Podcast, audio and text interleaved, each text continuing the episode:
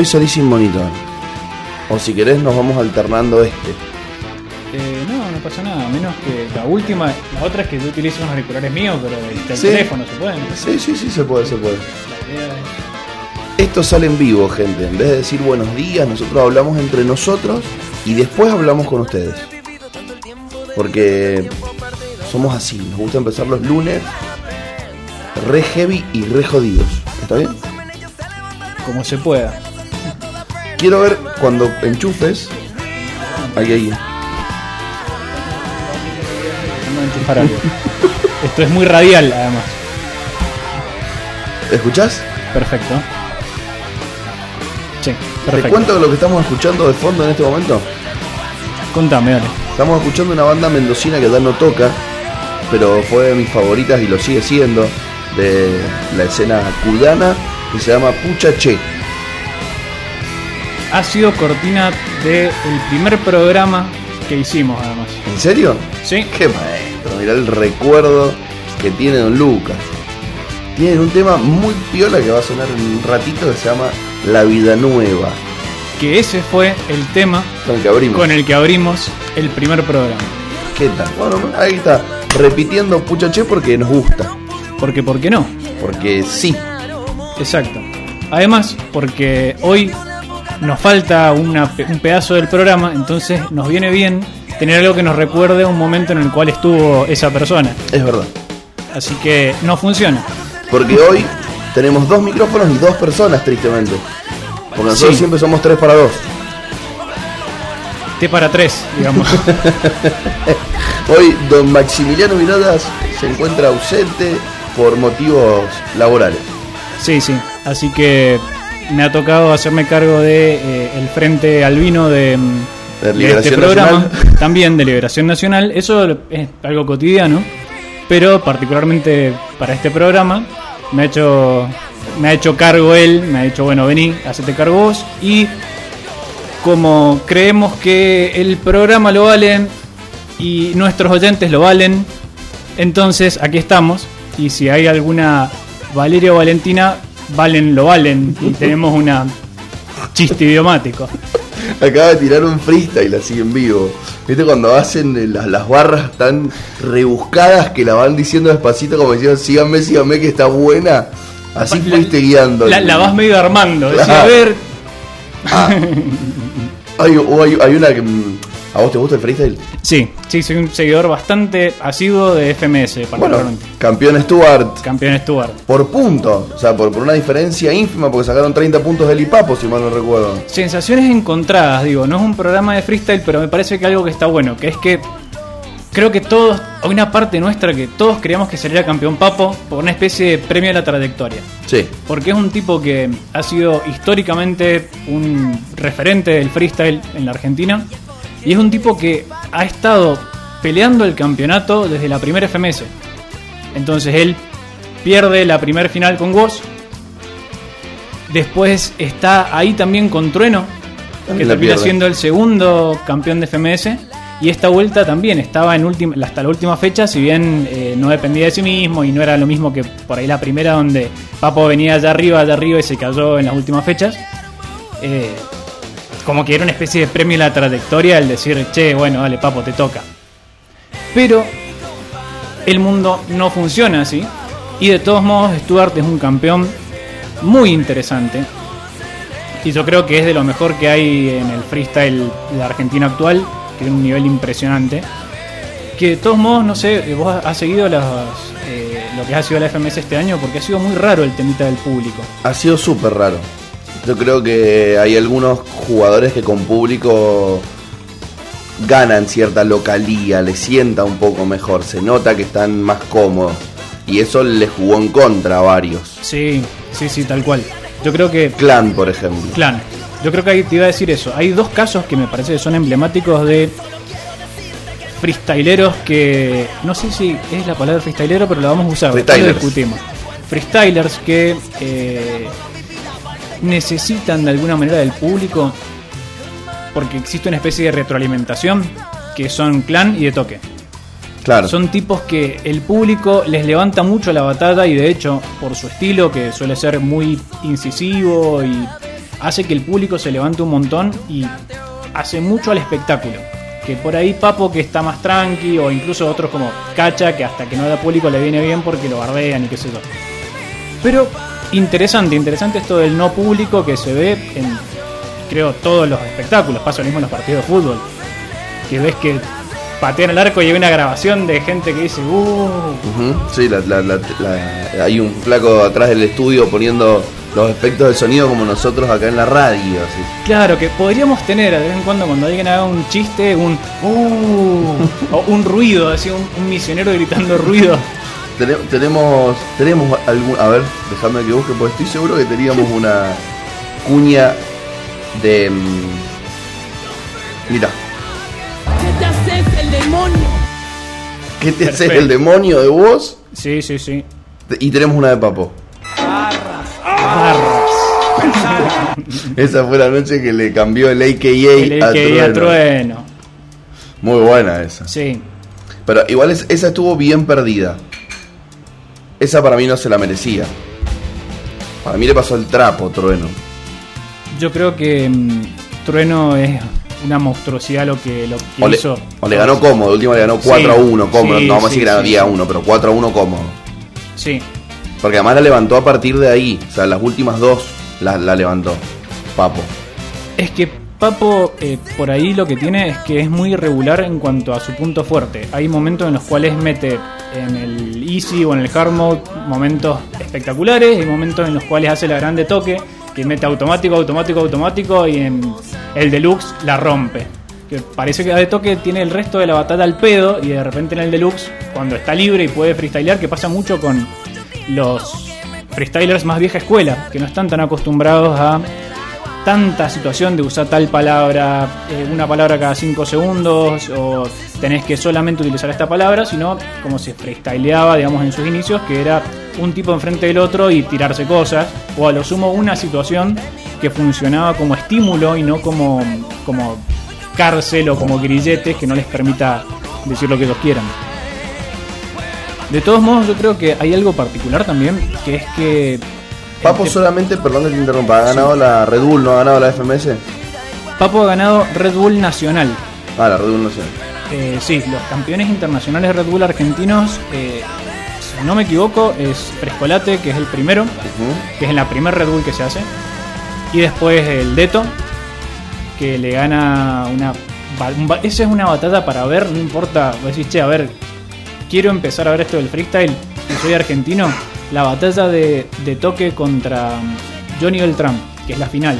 Y la anterior que es contra Stigma, que es un chileno que ves a de toque en su versión más picante, abras, envuelto en una bandera, medio que le hace venir, venir, toca la bandera y te voy a matar, una cosa muy loca. Y después con Johnny Beltrán, que hay una anécdota muy divertida, que a Johnny Beltrán le toca Islas Malvinas para rimar. Y obviamente el tipo era un pibe muy chico, mexicano, que desconocía absolutamente lo que eran las Islas Malvinas, en una Red Bull que se hacía en la Argentina.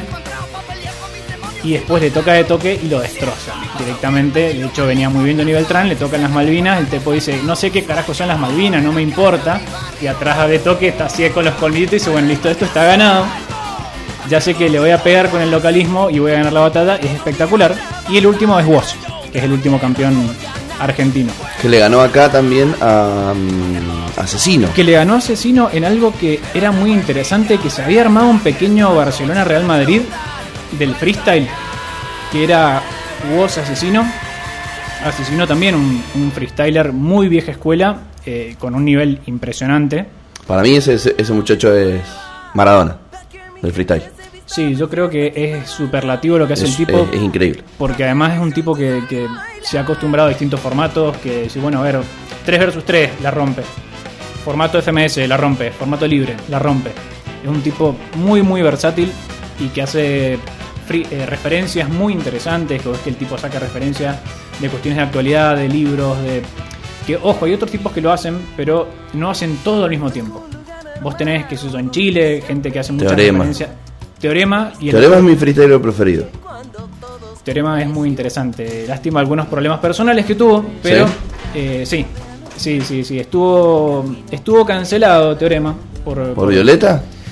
Sí, sí, sí. No, por, por- Violeta Parra, justamente. No sabía, chavo. Qué verde. En, un, en una cuestión bastante compleja en la cual No se deja idolatrar, qué verga, boludo. Ahora no puede ser más, el que a mí me gusta. ¿Ustedes se dan cuenta que Woz Es, es parecido al chingüengüencha, es parecido. y Stuart se parece a Andrada Arqueroca. Y Stuart sí es muy parecido a Andrada. Igual. No sé si es igual. Es parecido, Sí, es es parecido. pero sí. Sí, sí, la versión low cost de Sí, Woz. es vos si te lo cruzás a las 5 de la mañana en el Chevoli. A mí el batallón que me gusta, hablando de las internacionales, es una que mm, van estigma contra... mm, eh, estigma es el gordito, ¿no? El mexicano. Hay dos estigmas, estigma chileno y estigma mexicano. Bueno, el estigma mexicano contra un chileno, que no me acuerdo cómo se llama. Ajá. que le dice mm, que lo empieza a tumbear si lo apoyabas a tu amigo no lo hubiera sustituido. Sí. Qué batallón. Contra Kaiser, creo que es contra Kaiser. Que es medio argento el chabón ese, no sé si es tan chileno. No tiene tanto No, tiene, acento, no es ¿viste? teorema, viste que teorema te mete, o el menor, que el menor directamente lo han sacado de, de cualquier suburbio de Santiago y es imposible. Bueno, y ahora el que ganó eh, no es ninguno de estos que estamos mencionando. ¿Cómo es que se llama el que ganó? Eh, Nitro. Nitro, bueno Nitro también. Tiene, tiene, tiene buenos freestylers, Chile. Sí, Nitro era la tercera parte de un grupo que tenían armado que se llamaba Trilogía, que era Teorema, Kaiser, Nitro. Y competían en eh, God Level, que era un 3 vs 3. Y era como una especie de grupito armado que competían siempre juntos. Un grupo muy interesante además porque Kaiser tenía ese estilo directo de punch y punch y punch uno tras del otro. Nitro es, es, eh, doble tempo. Y Teorema que mete rimas raras y que tiene un estilo muy interesante y muy... Parece una, una estupidez, pero muy freestyle del momento. Hay una anécdota muy buena que es en el primer FMS Chile que le toca competir contra un pibe que de los nervios en un momento viene caminando y se cae. Y se lleva puesto un televisor. Y el chabón está hablando y lo mira y ve que el flaco se está cayendo. Y le dice, está sufriendo una caída y empieza a rapear con eso como, no, no puede ser. O sea, el chabón, la rapidez mental que tiene. Y hace una muy buena rima, no es que, bueno, lo nombra. Alrededor de que el tipo se cae y que el televisor y que qué sé yo, hace una rima espectacular. Tiene una mente muy, muy rápida el, el tipo. Pero yo creo que, que el tema del público, el tema de algunos retiros, ha hecho que toda la escena del freestyle se adapte. Bueno, el mismo asesino se retiró. ¿Se retirará, Papo? No sé. Yo creo que. Creo que todos en parte estamos viendo. Es como. Yo creo que Papo actualmente, es, al menos a mí me pasa como con Messi. Yo decía, organicemos. No sé, juntemos 10 equipos, organicemos una Copa del Mundo y démosle una Copa Messi. No importa que no se la cuente la Argentina. Después nosotros nos, encargamos, veremos cómo hacemos para ganar una Copa del Mundo. Pero démosle una Copa Messi de algo. Bueno, yo creo que hay que hacer una colecta de darle una, una copa de algo a Papo, como para, bueno, mirá, ganaste esto, te podés retirar con los laureles que te mereces. Y ahora teóricamente se vendría un torneo la Red Bull o no. Eh, no, Red Bull fue a finales del año pasado. Pero ahora no vi que estaban abriendo las, ca- las clasificaciones de vuelta. Claro, pero son para fines de año que, de, de este año. Eh, que también muy extraño, con unas pantallas 3D, sin público, todo muy extraño que ganó un mexicano, eh, Raptor, si no me equivoco. Y, el, y Stuart ahora que salió campeón de la FMS Argentina van por una, una internacional de FMS. O sea, Hay una internacional de FMS que anda a saber cómo la haces ¿Y cuándo? y cuándo, por motivos de público conocimiento. De hecho, eh, ahora hubo un evento que era para ascenso de FMS Argentina, que FMS Argentina tiene mezclado con Uruguay. Y los uruguayos, de hecho, habían dos uruguayos que estaban en posibilidades de, de ascenso, que no pudieron viajar. Así que fue como, bueno, pecho, hermano, a seguir, a seguir laburando el año que viene. Claro, quédense en el ascenso. Está muy jodido el tema de cualquier tipo de viaje. Pero bueno, eh, lo el único punto bueno de todo esto es que estamos haciendo historia. Digamos, viste que uno tiene esa idea del. ¿Vos sabés que eso hablaba la- ayer? Le- le- tenía, me saludó una vecina, estaba en la casa de mi mamá y me saludó una vecina. Eh, Luan, ¿cómo andaba? Eh? Le digo, y dice, y acá andábamos. Le digo, ¿sabés por qué pasó esto? ¿Por qué? Me dice. Porque todos cuando éramos chiquitos leíamos los libros de historia y decíamos, qué copado vivir un momento histórico de la humanidad. Aquí está. Acá tenés. Este que estamos viviendo. ¿Querías un momento histórico? Acá lo tenés. Fíjate lo que pensabas y decías la próxima. Anda la puta que te parió. Eh, se repodría cualquiera. Así que bueno, me trencé en una Se armó una con mi vecina que no terminaba de entender qué estaba pasando. Ay, pero viste que pasa eso, ¿no? Che, ¿cómo me gustaría vivir un momento histórico? Bueno, de nada. Acá tenés. Que además, este mo- pequeño momento de ñoñez histórica nos hace pensar lo lentos que son los procesos históricos, porque para nosotros ha pasado una vida. Yo creo que todavía estoy en 2019. No, no, no termino de asimilar que han pasado casi dos años desde que empezó todo este quilombo. De hecho, a finales de 2019, justo empecé a ver, ¿no? Que apareció un virus en China y qué sé yo. Y una persona me dice, guarda que esto es jodido. Final 2018, Finales de 2018. ¿o no? No, no, 2019. Finales de 2019 ya se había pudrido en China. Ah, es verdad. Eh, Tenés razón. y una persona me dice, che, esto es jodido. Y una persona que más de una vez me ha dicho cosas como, che, loco, esto puede complicarse y qué sé yo, entonces no le di mucha pelota. Y me dijo, no, no, esto es jodido en serio, boludo. Bueno, sí, loco, está todo bien. Tres meses después, che, tenía razón. ¿Y ahora qué se hace? Qué buena verga, vos. No, no, increíble, increíble. No, es increíble cómo ha cambiado todo nuestro mundo. Todo, todo parece muy raro a través de lugares sin público. Yo hasta parece ahora que gracias, a- va, no sé te iba a decir menos mal que no nos encerraron, pero la verdad que no estoy tan seguro de eso. La verdad que creo que no, no, no, no viene al caso, pero sería interesante que no haya otra, otro brote como hubo el año pasado. Pero Yo creo que esto no está en manos de decisiones tan marcadas como las del año pasado. Creo que ahora sí da, o sea, depende un poquito más de la ciudadanía que el año pasado. todos vamos a morir, eso es lo que nos estás queriendo decir. Al o radio oyente que está escuchando en este momento puede comenzar a copiarse de bienes y prepararse para el apocalipsis. Si depende. No, yo creo que, a ver, al, al que le están pegando cerca las balas, empieza como a tratar de cuidarse un poquito más, a, Sí. a respetarlo. Yo creo que el ejemplo más claro de eso eh, es lo que ha pasado en los medios de comunicación. Claro, lo de Maurito Viale. Exacto. A raíz de- del señor que no se acordaba cómo se llamaba, Dígame cómo se llama. el dígame cómo se llama. Eh, o capaz que se arrepintió de lo que dijo. Habría que. si algún día me lo cruzo, se lo preguntaré. Pero um, a raíz de eso, de repente apareció gente en los medios diciendo: Che, no somos intocables. Bueno, metamos barbijo, digamos. Que esto es una situación complicada. Usted no puede decir semejante barbaridad. Usted tiene que arrepentirse de lo que dijo. Una Qué cosa- maravilla, boludo. Eso es otra cosa, momento, momento histórico que uno no, no supo valorar en su momento. Sí, sí, sí, sí, sí. Y es increíble cómo esos momentos televisivos empiezan a formar, después de cierto tiempo, parte de la cultura pop argentina. Llegó, llegó a ser doblado a distintos idiomas. El doblaje que tiene en latino telenovela es maravilloso. Hay una versión anime que es espectacular. Sí, sí, la he visto. Hay una- pero es espectacular. Me encanta, igual, o sea, el- mi momento preferido va a ser siempre la patada del viejo Javier en el piso.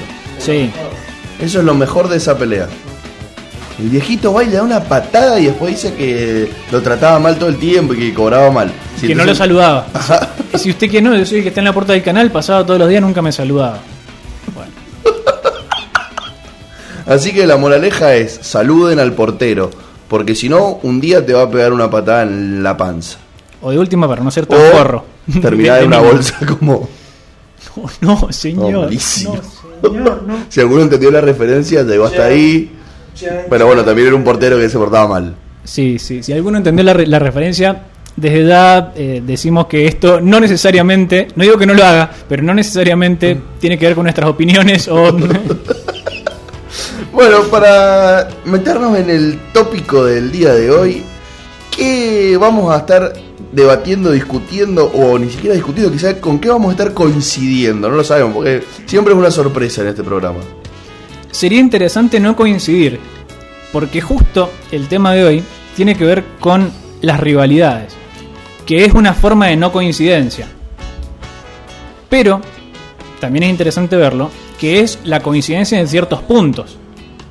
Es decir, la rivalidad en última instancia es yo creo que soy mejor que vos por X motivo. Y esto en la música tiene o lleva la mano normalmente con, particularmente en el rock, con un puritanismo muy raro de decir yo soy más rock que vos.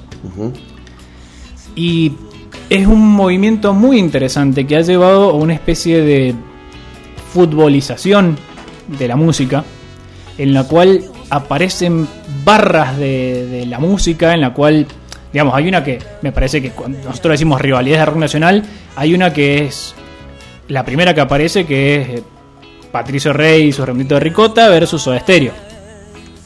Y lo interesante de esto, digo, de las barras de la música, es que en realidad todas estas discusiones son normalmente por fuera de los músicos. Es decir, hay varias declaraciones. Antes, vamos a hacer una declaración previa. Antes que alguien me diga algo, sí, es cierto, música para pastillas a putea a soda. Y es cierto que vamos a las bandas, es una puteada a ese tipo de bandas estilo soda estéreo. Está bien. Eh, si alguno quiere saber por qué vamos las bandas es una puteada a las bandas de estilo soda estéreo o música para pastillas putea soda estéreo, lo discutiremos quizás en otro programa donde quizás hablaremos de los redondos. Quizás no, y se quedarán con la duda. Búsquenlo en internet. Pero, pero bueno. Mención especial para el show que hicieron en las ruinas de Epudén, los fundamentalistas del aire acondicionado este fin de semana. Me pareció, lo vi ayer, me pareció un show maravilloso. Sí esperaba un poquitín más del indio. Yo, yo quería que salga en un holograma como en Star Wars cuando Eh, sale. ¿qué, qué pasó? No, no lo- ¿Cuándo sale un No, holograma? no, hay otro recital de. Hay otro que sale, Hay un sí. recital que aparece el indiograma. Aparece de repente un holograma del indio cantando. Y en este no apareció, No. pantalla, estaba grabado el video, muy buena la pista, suena como si estuviera cantando en vivo desde Miami, pero yo esperaba ese holograma ahí en el medio. Es que el indio tiene esa cosa. Yo voy a tratar durante todo este programa. Necesitaríamos un fanático de Soda Stereo en este momento. Al- Bueno, fanático? Necesitamos un fanático de Soda Stereo para que contrapese. Porque, digamos, yo tengo el, el problema de ser eh, el famoso gordofán, de lo, pero en mi caso de los redondos. Entonces me va a costar mucho durante todo este programa, donde claramente vamos a tra- tratar a los redondos versus Soda, entre otras rivalidades, en no decir las maravillas que tienen los redondos. Así que vamos a tratar de no ser tan gordofán, pero me pareció una monstruosidad y lo que lo que trae el Indio Solari, la figura del Indio Solari, es una cuestión hasta medio mítica. Yo me, acuerdo de mm, una asunción de cierto presidente actual de los argentinos, en el cual se decía, entre otros artistas, que iba a aparecer el Indio Solari. Y es como que vos, cada vez que hay un suceso importante, aparece la noticia por lo bajo, che, che, por ahí habla el indio, eh. Che, por ahí, che, el indio tuiteó tal cosa como si el tipo fuese político si fuese algo. No, es una figura que excede a la música. No, por supuesto, pero es una figura que, que ya excede a la música y que está por encima incluso de, de- la música. Vamos a tratar de no ser tan gordofan. Aparte, siempre bancó el under, ¿me entendés? O sea, el chabón, el único medio de información que estaba preparado para decir lo que, o sea, no, no preparado, que estaba respaldado, era Redonditos de Abajo, que era un blog, chabón. Que era un blog en el cual de vez en cuando escribía él y era la única forma en la cual él se comunicaba con la prensa. Increíble. Es que quizás la diferencia más grande que hay entre los redondos y soda tiene que ver con esa. No creo que haya una buena o una mala forma de hacerlo, pero es diferente aproximación a la estructura comercial de la música. Digo, no es que los redondos están por fuera de lo comercial, porque lo por fuera de lo comercial no existe. Digo, si a nosotros nos llega un disco de los redondos y lo podemos comprar, significa que ya está dentro de un circuito comercial. Ahora bien, Soda fue una banda que abrazó eso y decidió hacer de su imagen un culto y de tener toda una cuestión de la imagen del cantante y, los- y el pelo y ciertas actitudes y de girar por toda Latinoamérica. De hecho, a Soda le debemos en parte la difusión que tuvo el rock de los 80 y el rock nacional de los 80 en toda Latinoamérica, el rock argentino en toda Latinoamérica. Y la, la aproximación de los redondos es la diametralmente opuesta, que es la que genera en parte esta rivalidad. Es decir, vos te querés ir afuera, vos querés que las discográficas te pasen, vos querés que las radios te pasen. Nosotros no queremos que las radios nos pasen, nosotros no queremos viajar por Latinoamérica, vamos a hacer recitales en Tanganica, nos vamos a ir a La Quiaca a hacer un recital y vamos a juntar medio millón de personas en La Quiaca, que van a ser gente que viaje desde Buenos Aires y estén tres días a dedo sin comer para ir a vernos. De hecho, generan todo este movimiento de la misa ricotera y qué sé yo, que es completamente contracultural o en contra de lo que significaría esta versión más comercial que significa Soda Stereo. ¿Cuál está bien? Sí, de hecho ahora Las mismo dos. se acaban de enfrentar contra Tiqueté. ¿entendés? Che, está fallando, está fallando, está fallando, va gratis por YouTube. Eh, pero no puede, usted tiene que arrepentirse de lo que dijo. Chupala, ¿Sí? va gratis por YouTube. Terrible show. Hay una mm, anécdota de, de lo que empieza a ser Los Redondos que explica, digamos, cuál es la diferencia entre uno y el otro. Que es que, digamos, que es Patricio Rey, que es que a mucha gente en su principio pensaba que Patricio Rey era el Indio Solari y por ahí le decían que bueno, Patricio, y le. Y explican que bueno, que Patricio Rey es- era esta entelequia extraña que, que les daba estos preceptos y funcionaba como una especie de deidad pagana extraña. Y entre los preceptos que daba Patricio Rey era el de no tocar nunca en obras, el de no buscar recitales masivos, el de mm, no buscar el rédito económico, lo cual no significa que el rédito económico pueda venir, pero no moverse en torno al rédito económico. Y mm, por el otro lado, Soda va a tener una ecuación completamente opuesta, que es nosotros vamos a divertirnos, vamos a tener que venga la guita, que vengan los discos, que venga la fama, versus un tipo que evita las cámaras. De hecho, cuando estuve deambulando un poquito por el internet para ver cosas, recitales, entrevistas, vos ves que toda discusión entre los redondos y Soda, los las entrevistas son a gente de Soda porque la eh, los redondos no dan entrevista. Entonces había una, una entrevista perdida, alguna cuestión de el indio diciendo algo sobre, sobre Cerati, principalmente bueno cuando, cuando fallece Cerati. Pero no hay entrevistas, entonces es muy difícil encontrar hasta, hasta en ese punto, son antagonistas y están contrapuestos. Sin embargo, los dos son rock y los dos están bien y los dos musicalmente son maravillosos y yo creo que el problema, que a, a esto viene el tema de las rivalidades, es que pese a ser diametralmente opuestos, no, digamos, son rivales si querés, pero no son enemigos. Y lo que los enemista es la cuestión de los fanáticos. Hay una mm, uno, uno de estos videos que estaba viendo, aparece un fanático de Soda que dice, yo no he escuchado nunca a los redondos, pero son una mierda. Y yo no los escucharía nunca porque son una mierda. Es como, ya está, no se puede discutir ahí. Es como el de los Simpsons, de yo no conozco a Mero Simpson, yo no sé quién es, pero y se larga a llorar. Y su testimonio es. Esto es lo mismo. Y ese grado de fanatismo es el que lleva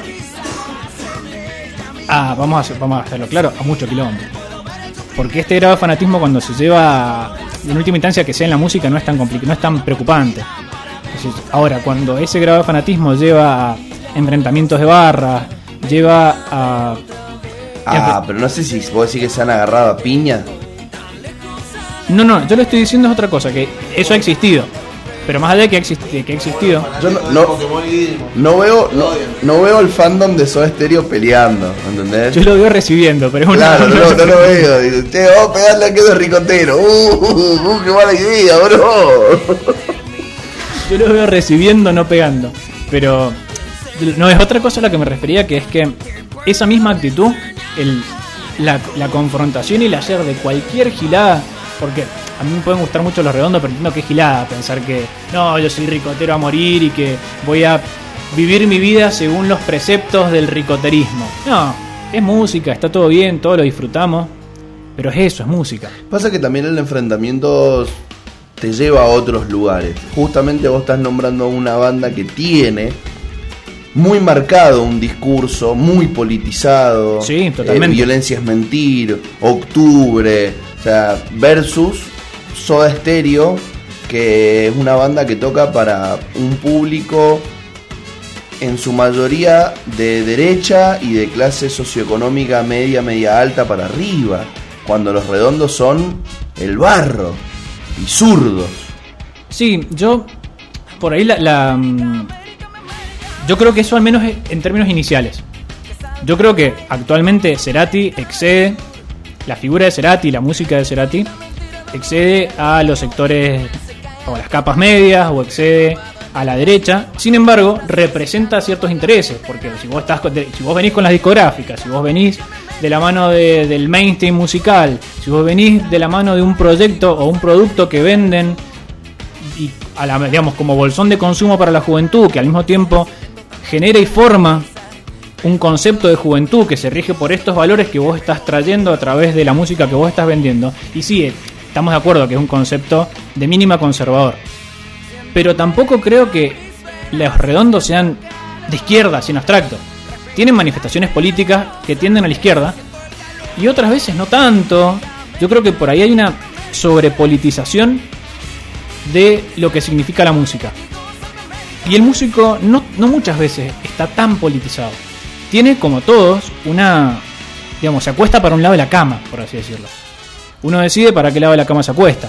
Pero eso no siempre se ve y por ahí también está el problema de que nosotros buscamos el significado de eso. Que hay dos ejemplos que a mí me encantan al respecto, que es Canción Alicia en el País, que todo el mundo, digamos, hacemos toda, toda persona que la conozca sabe que Canción de Alicia en el País habla sobre la dictadura. Cerú Girán.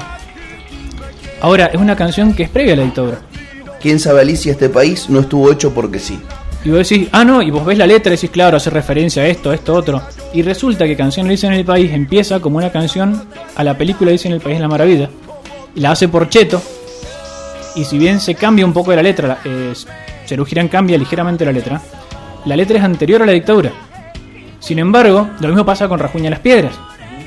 Rajuña las Piedras, estamos todos de acuerdo con que no, Rajuña las Piedras, porque claro, los centros de detención, y una canción que se graba en el 73. Y es una canción que el mismo Charlie ha salido a aclarar, y él le ha dicho, me encanta que le den este significado.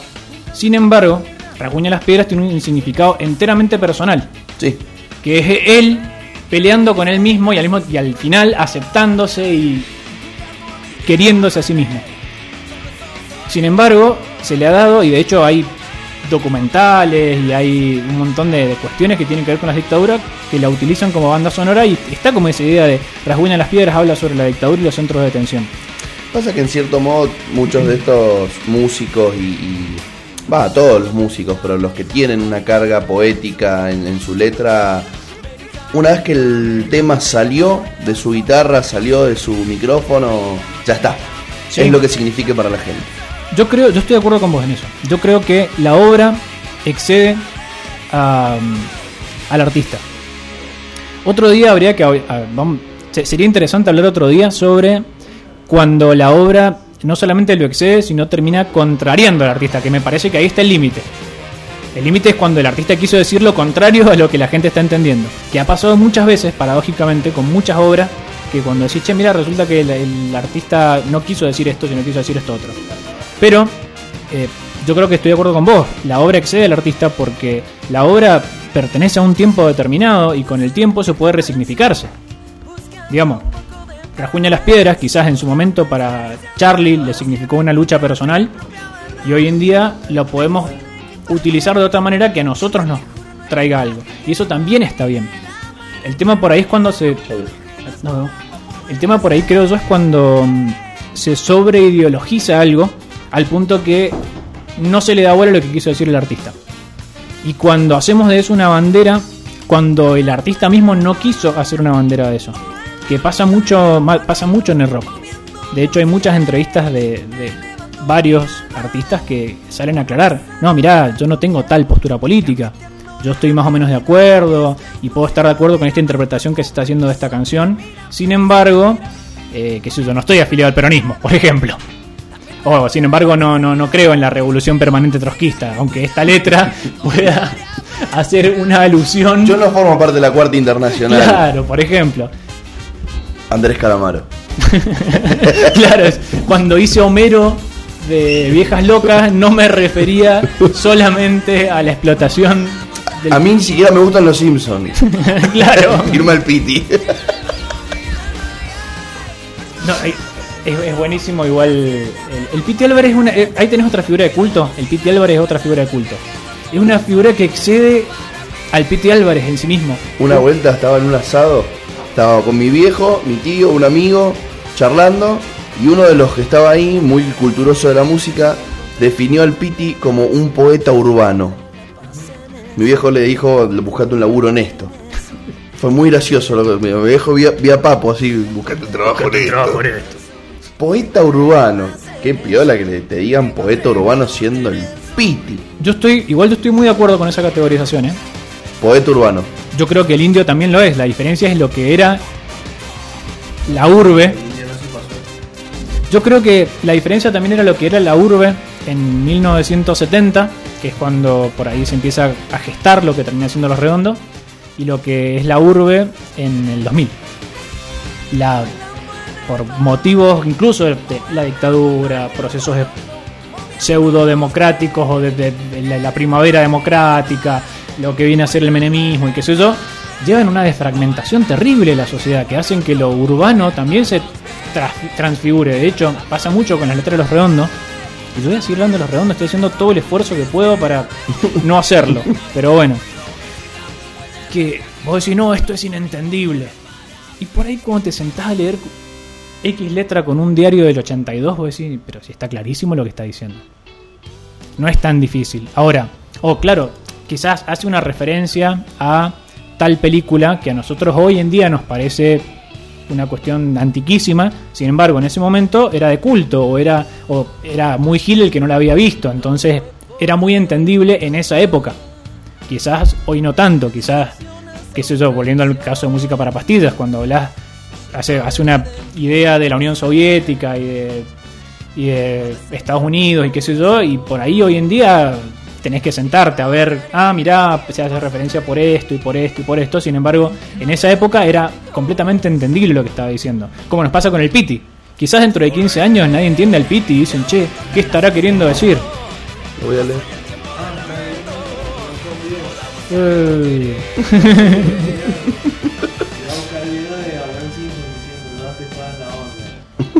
Es que es tal cual, es tal cual, es yo estaba en la onda y que también es dentro de estas rivalidades es otra rivalidad importantísima, que es lo nuevo con lo viejo. La, la eterna lucha de lo que yo escucho es música o lo que yo escucho es rock o lo que yo escucho está bien, no como la mierda que se hace ahora. Entonces no, el trap, ¿qué va a ser música? El trap. Música lo he escuchado yo. ¿Y qué escuchaba vos? No, intoxicado todo el día. Sí, mira. que pensara nadie para las nenas eso era irresistible. Eres buenísima onda, Homero Simpson. Sandra, qué balconazo. Pero más que nada recuerdo la música.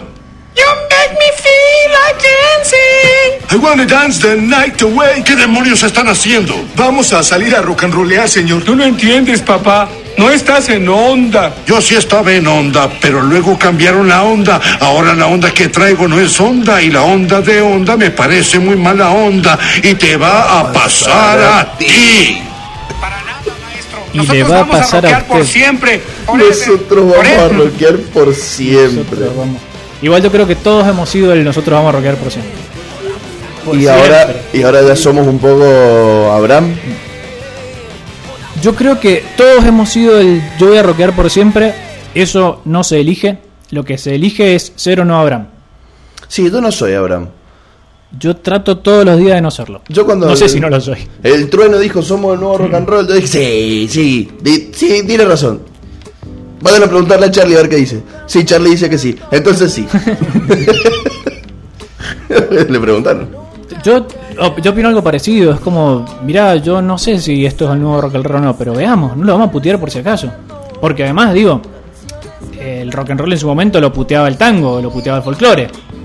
Y le decía, no, esta música extranjerizante de mierda, que vienen a traernos con guitarras eléctricas. De hecho, había una, una discusión en su momento de el folclore, que el folclore estuvo mucho más comprometido políticamente que el rock, de hecho, durante una época que tienen que ver entre los 60 y los 70, hay un gran compromiso del folclore en sus letras, discutiendo que directamente decía una letra en contra de la de, no sé, de, de la propiedad de la tierra, diciéndote que era necesaria una reforma agraria. Y mientras tanto el rock era tenía un aire revolucionario, era más o menos contestatario y tenías el folclore que les, decía tibios, tibios, tibios. Y sí, es que la diferencia es que el folclore, al ser de, en su momento, gente por ahí más grande, es ya, yo ya trascendí esa rebeldía coyuntural, yo ya lo que digo es porque lo pienso.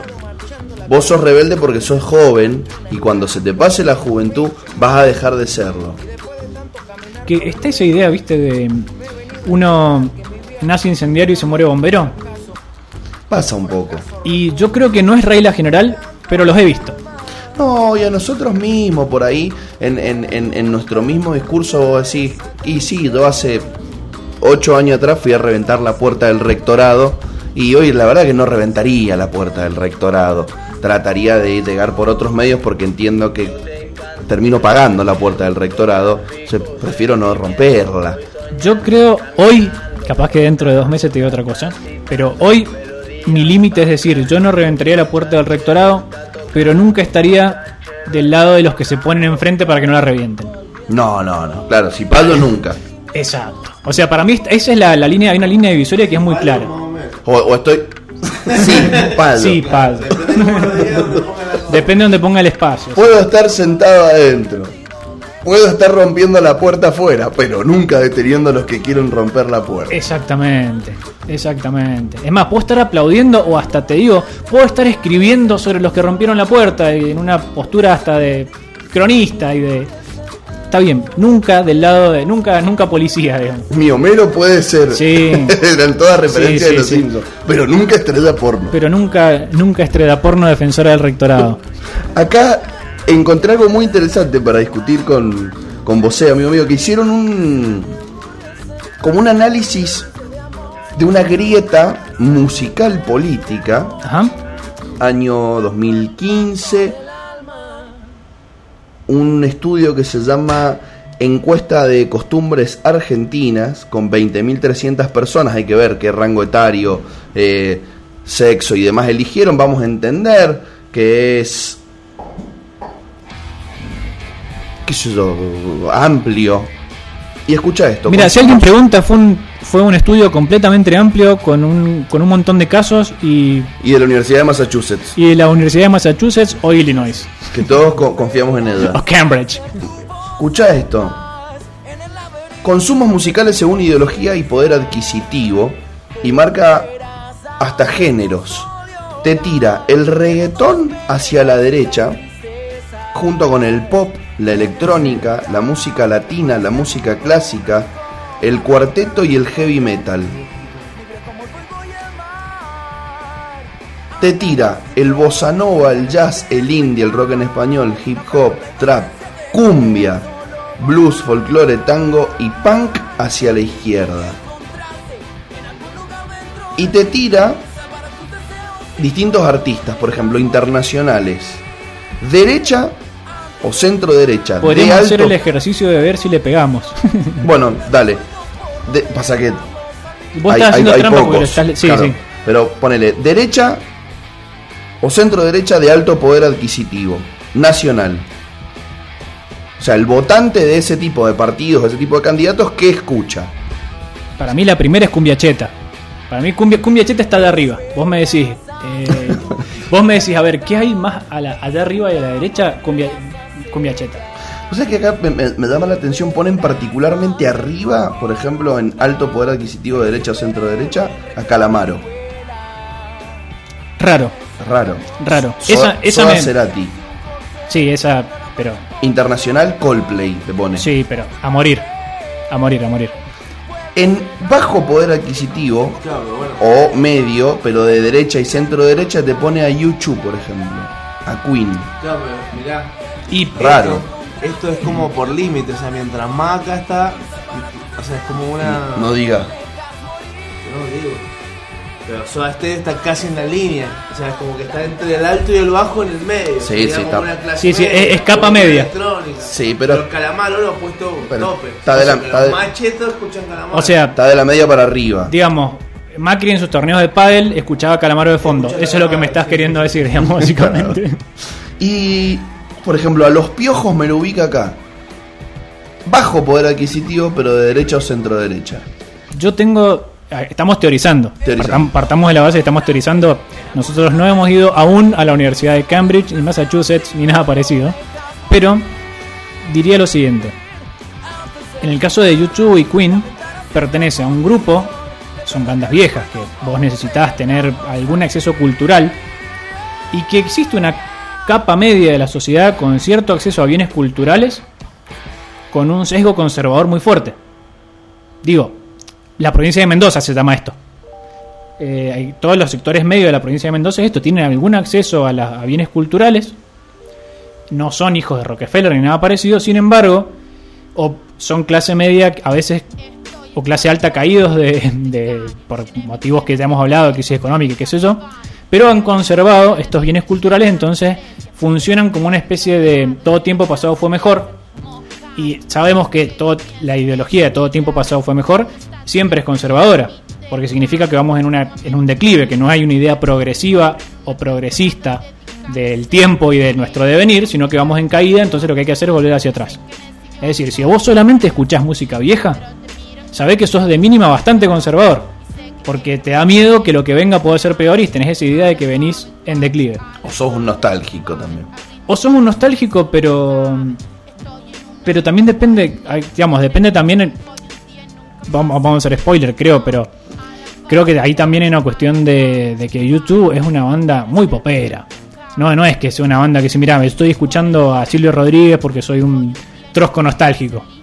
No, no, estás escuchando una banda que no habla demasiado de nada y que es divertida de escuchar y que, si bien son buenos musicalmente, no es una puteada de YouTube. Ah, Están comprometidos con el medio ambiente, por lo menos. Y pero la. Digamos, el calle me voy a hacer putear por primera vez en el día. Vos ya dijiste lo de lo del portero, ahora me toca a mí. No lo recordé, boludo. Esta que la tiré muy a la tribuna. Sí, sí, sí. Fue, Y espero que nadie lo haya escuchado, boludo. sí. Eh, yo, yo creo que la defensa del medio ambiente es una postura conservadora. ¿Por qué? Epa, esta es muy jugada. amigo. Esta es jugada. ¿Pero por qué? O sea, Greta Thunberg es conservadora. Sí, Claro. en, en un país, en un país, eh, si querés, no me gusta la categoría tercer mundo, me parece una categoría del ojete. Periférico, si querés. Sí. Periférico. En vías de desarrollo. En vías de desarrollo, perfecto. En un país de este tipo, como somos los países latinoamericanos, yo vengo a hablar de música y termino diciendo esta gilada, pero no importa. en un país como el nuestro, en el cual necesitamos de, al menos desde mi perspectiva, de un desarrollo industrial, es decir, nosotros no hemos vivido enteramente la revolución industrial. Medio que nos ha caído de refilón y, y somos una mezcla extraña entre un país productor de materia prima y un país industrial, como que le, le falta un golpe de horno a nuestra revolución industrial el decir a países como nosotros que no hay que contaminar cuando la huella ecológica que producen países como la Argentina es ínfima en comparación a la que producen países como Estados Unidos, que es el mayor productor de huella ecológica del mundo, plantearnos nosotros como, che, tenemos que plantar más arbolitos y qué sé yo, termina siendo conservador porque no te permite industrializarte. Que industrializarte es medio necesario para que vos puedas ascender socialmente y que haya más laburo y que haya más gente. Es decir, algo. Y que ahí puedas empezar a pelear por plantar los arbolitos. Y ahí Yo- sí, pero- exacto. Yo me imagino a este momento así, poner a Juan Grabois que, y el chabón diciendo, no lo puedo creer, soy conservador. Greta Thunberg diciendo, oh, what the fuck. Es me que- pusieron recontra en jaque, ¿qué pasó? Es que ojo, porque yo creo que hay una cuestión, hay una diferencia entre la ecología y el ecologismo. A Bruno Rodríguez, ¿viste? O a, a- a- Sí. a Flavia Brofoni diciendo, no, No, ¿dónde me senté? ¿por qué? Anda ¿Por- de cabezazos a la pared. ¿En, en qué momento me transformé en un esbirro? Es que en el momento que vos no permitís, esta es mi postura, obviamente. Eh, en el momento que creo, creo yo que vos no permitís que, mm, que gente pueda acceder a un laburo a un- una mejor condición laboral, que es lo que te permite el desarrollo industrial, que es que haya más laburo y de mejor calidad con mejores salarios y que entonces haya un crecimiento económico, vos estás siendo conservador porque vos estás condenando a un montón de personas a un régimen precario de trabajo. Después hay otra cosa que me parece que está muy buena, que es el, che, tengamos un desarrollo industrial sustentable a morir. perfecto. Pas- Pasa que también ya ha cambiado un poco. Ya no es industria sí, industria no. Tranquilamente podríamos transformarnos en un paraíso para empresas eh, que quieran declararse ciudadanos digitales de nuestro país como Estonia y apuntar a lo digital y tener un montón de guita, un montón de puestos de trabajo, pero Sí, sí. requeriríamos una recategorización de la sociedad en cuanto a desarrollo de estudios Sí, para sí. lograr eso. Vos no es solo lo industrial, el camino hoy, en el mundo de hoy. No, no, me refiero al industrial como todo lo que no tenga que ver con la materia prima. Digamos, la, la la industria Listo. entendiendo como la manufactura Ta, de algo, de lo ta. que sea. Por más que sea digital. Por más que sea digital, La porque lo manufactura que- de un saber, de, de- Exacto. sí, de un sistema, está bien. Digamos, que haya Bien. valor agregado en el lugar. De, no, estamos poniendo, estamos llegando a un nivel de, de, de marxismo. Imagínate el chabón que está escuchando. esto. Yo vine por la música. Claro, yo venía a escuchar, no, no, no estamos, estamos derrapando un montón. Pero sí, por eso creo yo que uno puede Estaba ser. esperando eh, saber con quién se enfrentaba YouTube en la tabla. Claro, por, por qué, por qué YouTube, por, terminamos hablando de por qué YouTube es de derecha o por qué mucha gente de derecha puede escuchar a YouTube, es como, bueno, por esto. Porque vos, si vos decís no quiero que haya industria porque contamina, terminás cagando a un montón de gente. Listo, gracias, sigamos. Porque si no, vamos a ponernos marxistas y terminamos generando la quinta inter- internacional acá y... A mí me divierte muchísimo esto que vos, o sea, es una pelota de trapo, le tirás y no le rebota nada, ¿me entendés? O sea, bueno, ahora te voy a contar que acá abajo a la izquierda, en los de bajo poder adquisitivo, bandas internacionales, me ubica Radiohead y a Pink Floyd. Muy de acuerdo. Muy de acuerdo. Sí. A los Arctic Monkeys me ubica. Raro, muy más cerca del medio, Ya, pero esta- me ubica. eso es un, lo hizo un estudiante de filosofía y letra, disculpame. Arriba, por ejemplo, en bandas internacionales de alto poder adquisitivo, pero izquierda, centro, izquierda, me pone a los Rolling y a los Beatles. Raro, ¿no? Y, a ver, yo creo que mm, por ahí Radiohead, Pink Floyd son bandas de rock progresivo mucho más experimental. Y que el público ese suele ser de una clase media en cuanto a esto. Igual, tema aparte, acá estamos hablando en la Argentina. En la Argentina, sí, en Argentina. Estamos hablando de, digamos, un sector medio proletario. No, Probablemente hasta en Buenos Aires, te diré. Sí, te diría que es Buenos Aires. Eh, en un, digamos, un sector proletario con alguna vinculación con ideas de izquierda, como lo es Pink Floyd, por ejemplo, o los Radiohead, que Radiohead es un proyecto que ha tratado de ser autogestivo en todo lo que se pueda y que trata también de ir por fuera de lo mainstream y que ir, ir por fuera de las discográficas y qué sé yo. Verdadero indie. Claro, la idea, de hecho, creo que Radiohead es uno de los de los exponentes más interesantes que tiene el indie. Sí, y además un, un exponente interesante porque por ahí pasa mucho con las bandas indie. No se enoje gente indie que nos está escuchando, pero pasa mucho que desgraciadamente termina siendo de peor calidad, con peores formas de grabación, con distribuciones complicadas, muy de nicho. Sin embargo, Radiohead ha sabido ser lo más independiente posible y aún así ser masivo lo cual es muy difícil de hacer y conlleva un laburo muy grande. Entonces yo creo que en ese sentido eh, es muy reivindicable lo que hace Radiohead y se termina convirtiendo, como decís vos, en un pionero de toda, este- toda esta idea de lo que va en contra de lo mainstream, incluso desde lo musical. Digo, no solamente como para poner un poquito de música a este análisis de clases sociopolítico y que no vengamos a solamente hablar de política acá, sino a lo que tendríamos que estar haciendo, para ponerle un poco de música utilizan muchas veces música que no suele ser o suele ser ligeramente atonal o suele meter acordes extraños o tener progresiones a las cuales uno no está acostumbrado.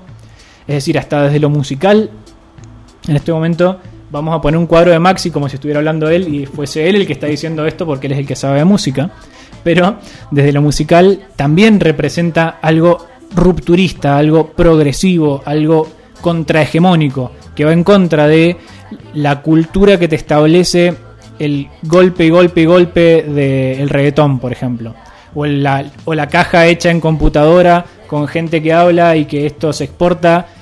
O los que pasa mucho ahora. O los músicos que se hacen a través de Focus Group. Che, a ver, vos qué querés escuchar esto, esto y esto. Bueno, armemos un proyecto que venga de este lado. No, esto es un proyecto de che, nosotros vamos a hacer lo que se nos cante el ojete. Y aún así la gente responde. Y la gente que responde a eso suele ser gente mucho más vinculada con la izquierda, que es que te está buscando un sistema por fuera de lo mainstream, y no un tipo que lo que único que quiere, que no está mal, digo, pero que lo único que quiere es una forma de escapismo a través de la música. que pasa también, es otra forma de entender la música. Hay gente que en la música busca inspiración y que busca la banda sonora de su vida y que busca algo que lo haga reflexionar. Y hay gente que lo que quiere es poner música mientras está limpiando, mientras toma algo con los amigos. Y algunos queremos las dos, pero digo, también está esa idea de yo la, la música solamente la quiero para disfrutarla. En términos de disfrutar solamente como no voy a pensar lo que estoy escuchando, ni cómo suena, ni qué dice, sino que me suene lindo. Que suele ser una postura menos reflexiva. Ahí pone soda. Y ahí pone soda. Que obviamente cada uno sabe que luego se acuesta. Yo creo que existe una relación directa entre la falta de reflexión y la derecha y la reflexión y el pensamiento de mínima crítico. No te digo que tengas que ser un militante del PRT, pero de mínima tener un pensamiento crítico y entender que, las cosas pueden ser de otra manera. Y eso está más vinculado con entender a la música como una cuestión cultural y compleja, y no solamente como ruido que a mí me divierte. Acá otro de los artistas que, que me ubica para un lado para el otro, en lo, en lo nacional, Sí. me ubica arriba a la derecha, Calamaro Soda, Cerati. Arriba a la izquierda, Fito Charlie Sumo. Yo con Sumo estoy muy de acuerdo.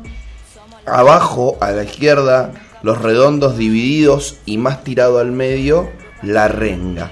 Este yo lo hubiera puesto en el medio medio. Porque por ahí el que es de la renga, pero no es rockero, sino que es más del metal, metal, es sí. pobre y de derecha. Como el que escucha a Iorio, el que escucha al más fuerte. Es muy raro. Facho pobre. Es muy rara, es muy raro la, la- la escena del metal, es muy rara, es muy rara, porque decís, ¿cómo puede ser? Pero Se bueno, condice con la escena de una música que no tiene nada que ver, pero pasa más o menos lo mismo, que es el cuarteto. sí, tal cual. A la mona me lo ubica abajo a la derecha. Y no, lamentablemente, no puedo disentir. Y el cuarteto se ha puesto muy. El cuarteto es obrero, pero ese obrero que, como bien dijo, me- de, de- de repente se transformó en un programa de búnker de la Guardia de Hierro, esto. Pero. O sea, Esto se pobre- convirtió tan rápidamente en un ¿Qué búnker de guardia de viste? El pobre que oliendo mierda piensa que las vacas son sudas. Lo dijo Evita, amigo. Bueno, eh, vamos con algún otro enfrentamiento de, de la música del, del rock como para... mm, Como para amenizar un poquito esto, pero igual. escucha esta, que acá te morís. A ver. Beatle preferido según ideología y poder adquisitivo. Uh. Esto es muy gracioso. O sea, si vos sos un votante de la derecha o centro derecha y de alto poder adquisitivo, tu Beatle favorito es. Elegí vos, yo te digo si sí o Paul. McCartney. Paul McCartney. Paul McCartney. Muy bien. Fuerte grito de aplauso. Sí, sí, Fuerte sí, el sí. aplauso. Sí, sí, sí. Paul McCartney. Paul McCartney. si vos sos un votante de medio poder adquisitivo y sos de izquierda, centro izquierda, tu Beatle preferido es. Acá yo tengo una duda. Pero hay por- dos, uno muy cerca del otro. Nada más uno que está de la media para arriba y uno de la media para abajo, pero ambos en la izquierda. Acá yo tengo una duda porque yo hago una defensa de George Harrison. Para mí George Harrison debería estar ahí. Está ahí. Perfecto. Entonces está todo bien. Está, está arriba a la izquierda. Muy, muy por, muy por debajo. O sea, mu- muy poquito por encima De Lennon. de Lennon. Perfecto. Está, está todo. ¿No? Y, y escucha este, bajo poder adquisitivo y de izquierda o centro izquierda bien abajo, el único que nos queda, Ringo Starr. Ringo. Ringo no estar. Ringo no a, eh, ¿a dónde estar Ringo? Ringo estar ahí. Y lo más gracioso de todo es que de bajo poder adquisitivo, de derecha, de centro derecha, no hay ninguno en particular, dice. Y no, no te gustan los Beatles. ¿Escuchas la mona o Yorio? Escuchas a Iorio. y chau. Eh, esto me, me pareció muy gracioso y quería cerrar con eso el enfrentamiento sociopolítico entre bandas. Sí. Si querés vamos a lo musical ahora. No, igual yo te iba a decir con respecto a lo de, lo de Harrison, ¿por qué te decía lo de que estaba muy cerquito uno del otro sin haberlo leído? Porque vos para entender la importancia de George Harrison tenés que tener algún conocimiento musical y de ciertas cosas para decir, che, mira, qué piola, esto lo hacía Harrison. Y por ahí la, la, la parte más progresista, hippie, cara de izquierda de los Beatles es John Lennon. Entonces, cuando uno entiende, che, mira, todo esto pielo lo hacía Harrison, pues si no, acá tendría que estar Harrison. Sin embargo, todo el resto de quizás no tiene tanto acceso a eso, es eh, Don Lennon. Entonces, para mí había como esa cosita de no sé cuál de los dos puede estar. A mí me interesa saber eh, en qué momento, cuando a alguien le preguntan cuál es tu Beatle preferido, elige a Ringo Starr. O sea, ¿qué te tiene que haber pasado en la vida? Te tienen que haber tratado muy mal. ¿Quién elige a Ringo Starr? Nadie elige Ringo, Ringo Porque de Starr. último a George Harrison sí. La mayoría deben haber elegido entre Don Lennon y Paul McCartney. Obvio, obvio. Algunos. La tercera posición, George Harrison. Pero a Ringo Sí. Starr, ¿quién lo elige? ¿Por qué? Nadie. Ringo Starr es el caramelo de banana que no te querés comer. Eh, Bueno, eh, podría haber sido el propóleo o media hora, capaz que. bueno, no, no, yo que el con- de banana- conozco, yo conozco mucho más defensores. Es más, yo me puedo comer un caramelo media hora. A mí me gusta el caramelo media hora. Lo digo, pese a que esto nos puede llevar. Esta es la, la segunda, segunda opinión controvertida que nos puede llevar al Hay ostracismo. gente que le gusta la media hora Qué gente rara. Ergo, eh, Ergo. Ergo est. Y de repente ponemos la cortina de Marino Grondona y esto ya es. Hay una que, que la quiero contar, pero no me acuerdo, que es una anécdota de Babasónicos que estaba enfrentado con, con los Kuriaki. Ajá. ¿Vos viste el documental que se llama Rompan Todo, alias Yo inventé la música latinoamericana de, De Santolaya. Santolaya? Me parece un, un gran documental, igual lo banco, porque si lo pagó él, él puede decir lo que él quiere y poner a la banda que él quiere, y lo pagó él. Es- eso es lo jodido de Así ese. que, bueno, eso es lo jodido de ese, de ese documental. Está bueno, pero vea quien quiera verlo, véalo, está muy bueno. Sepa que se está perdiendo la mitad del rock nacional Sí. argentino y el 90% del rock nacional latinoamericano. Porque es muy poquito lo que nombra. Pero si te gusta Soda, Virus y qué sé yo, es tu documental. Es tu documental. Sí. Lo ponen a Charlie porque no les queda otra. Y, y así como, che, sí, estaba este, este chabón. No, Pero- aparte lo ponen en, en la mejor parte del documental. Lo ponen en el, de- Brilla, le da el- la frutilla del porque lo necesitan, no puedes no poner a Charlie, no te ve nadie.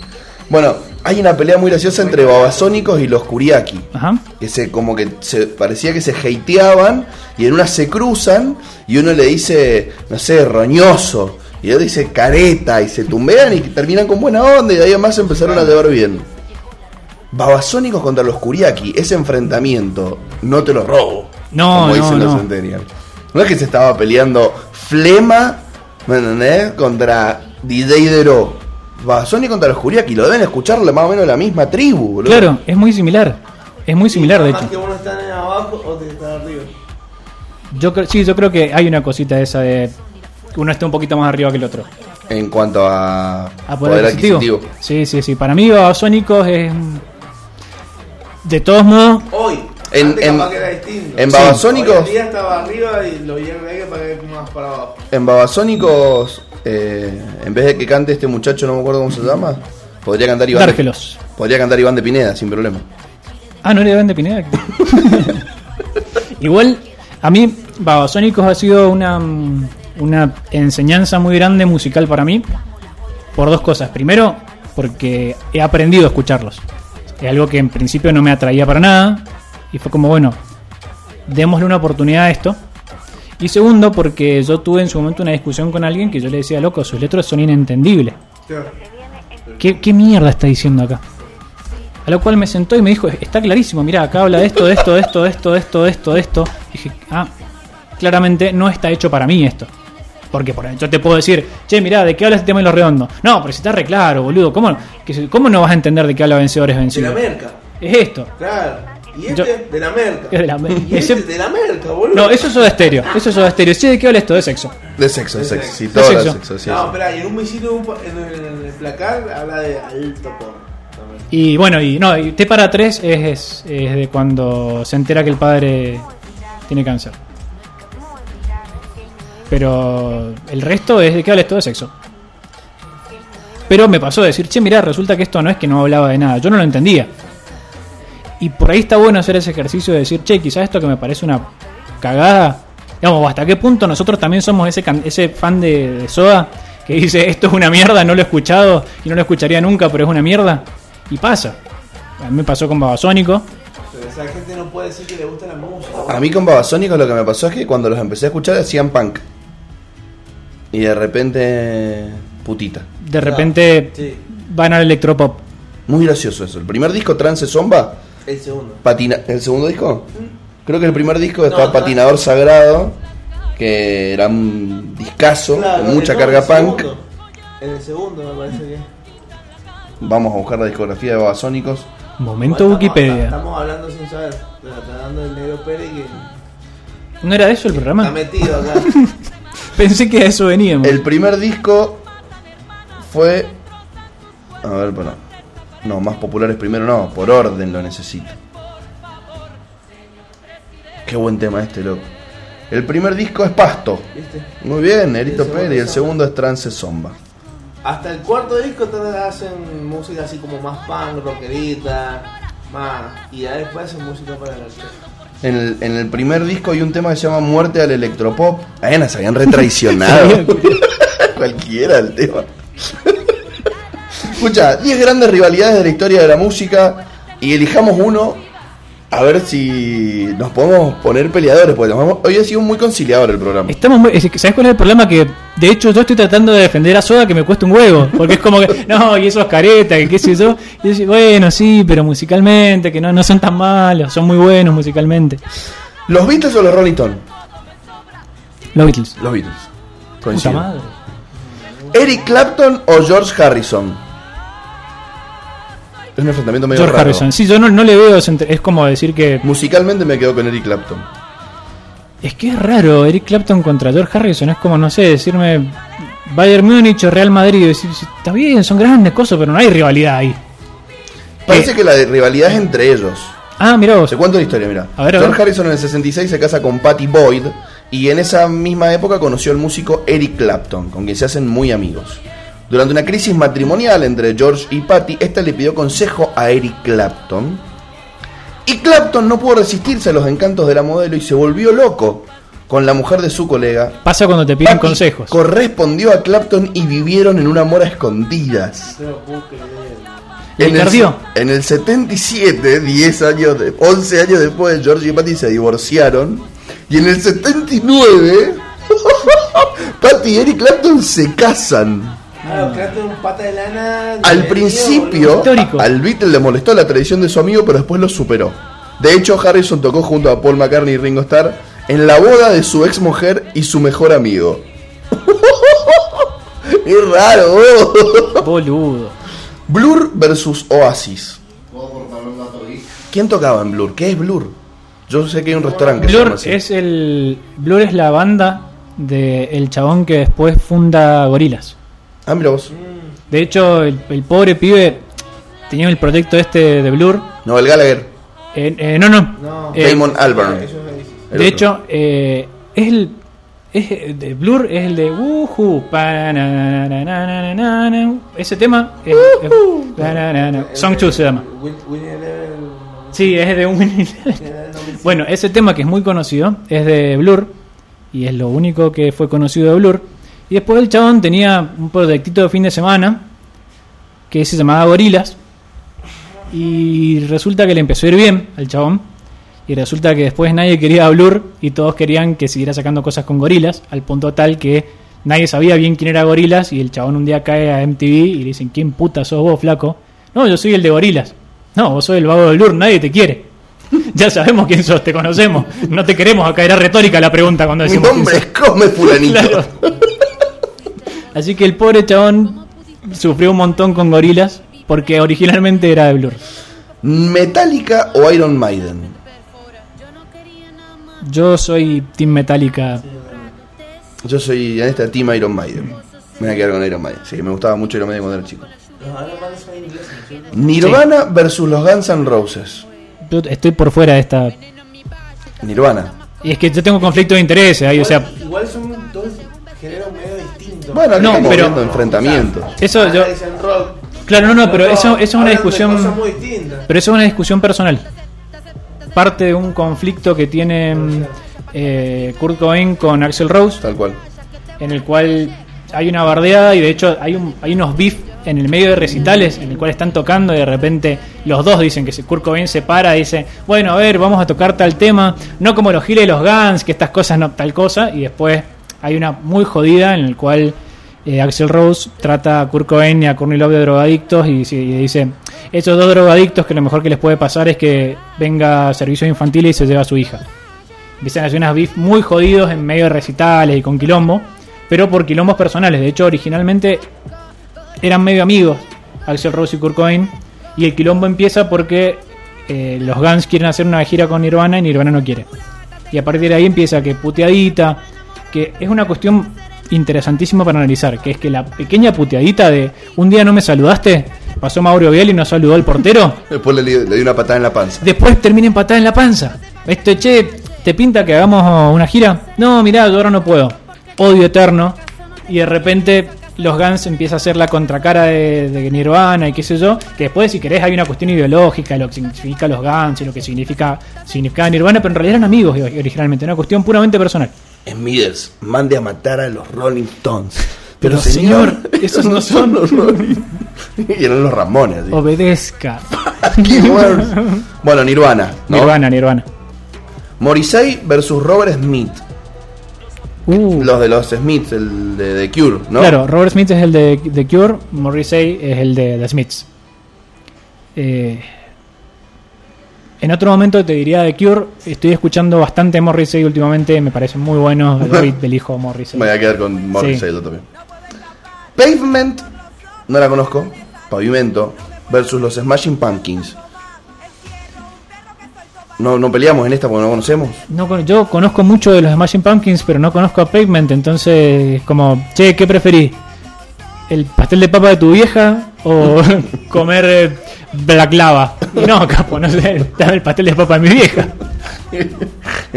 la sopa seca de la nona o, o- o la maruchan del chino de la vuelta. Claro, y de dudosa precedencia. Si no, no. Los Ramones o los Sex Pistols. Los Ramones. Los Ramones. Los Ramones, los los Ramones. Yo banco mucho lo que significaban los Sex Pistols y qué sé yo, pero los Ramones hacían música. Flema dos minutos. Uh. Flema. Flema. Sí, Flema. flema, flema. Esa dos me la inventé yo. No, igual, ¿sabes cuál es? Yo igual creo No que hay rivalidad. No hay rivalidad, pero sí es como que dos minutos es el camino que uno transita antes de llegar a Flema. Por ahí cuando vos no venís del palo del punk, primero llegás a dos minutos y después como, ah, mira, existe esto otro que es como más hardcore, digamos. Dentro de la categoría, cuando ya no te empieza a pegar tanto el dos minutos, decís, che, necesito algo más fuerte, bueno, dame Flema. Vamos en, un- en una rivalidad también inventada entre bandas, con su cantante o sin su cantante. Por ejemplo, la versión del Garabat, Before o After Cordera. Depende. Si vamos a hablar musicalmente, Sí. con Cordera. Todo lo otro, y perdón, pelado, pero te vas al pasto. Y es más, te, la, te, la- te, te amplío el enfrentamiento. Hoy escuchar solista Cordera o la Versuit sin Cordera. No, no, ahí la Versuit sin Cordera. Sin dudas. Pero es que Cordera solo es inescuchable. Eso le pasó a, a muchos. Sí. Mira, sí, sí, sí. Me, me pasa con los fabulosos Cadillac, por ejemplo. Está todo bien con Flavio La Mandinga o con Vicentico, pero los fabulosos le ganan a cualquiera de esos dos como solista. Totalmente. Pero le pasa el trapo. Vicentico es un tipo piola que hace cosas divertidas, pero los fabulosos son fabulosos. Y Cadillacs. Ahora. Y Cadillac. y Cadillacs. ¿Qué pasa? Los pasa con los pericos piojos. versus el baiano. No, los pericos. Los pericos. Los pericos. Los pericos. Pero sí es verdad que los pericos con el baiano eran mejor que los pericos solos. Mil veces. Hay una que está buena ahí. A ver. Divididos o las pelotas. Oh, esa es buena. Yo divididos, Team Divididos. La planadora del rock. A mí me gustan mucho las pelotas, pero como, no sé. Me gustan las letras. Y es que yo creo que representan a dos partes distintas de sumo. Claro. Que eso es lo interesante. ¿Qué pasa con, con los piojos? Creo Bueno, que pero- los piojos es la misma. Pero si podés elegir, te quedás con sumo. O sea, sumo versus divididos, sumo versus las pelotas. En ese triage elegí sumo. No, yo en ese triage elijo divididos, Yo también. pero porque no nací en los 60. Claro. Si yo hubiese nacido en los 60, Luca Prodan seguramente hubiese sido mi ídolo porque es el mayor exponente de lo que representaba esa cultura. Es impresionante lo que, lo que representa Luca Prodan y lo que era esa imagen. Y los huevos que. Y lo, claro, es, es- es perfecto para esa época. Para mí Sumo es perfecto en esa época, pero yo pertenezco a otra generación.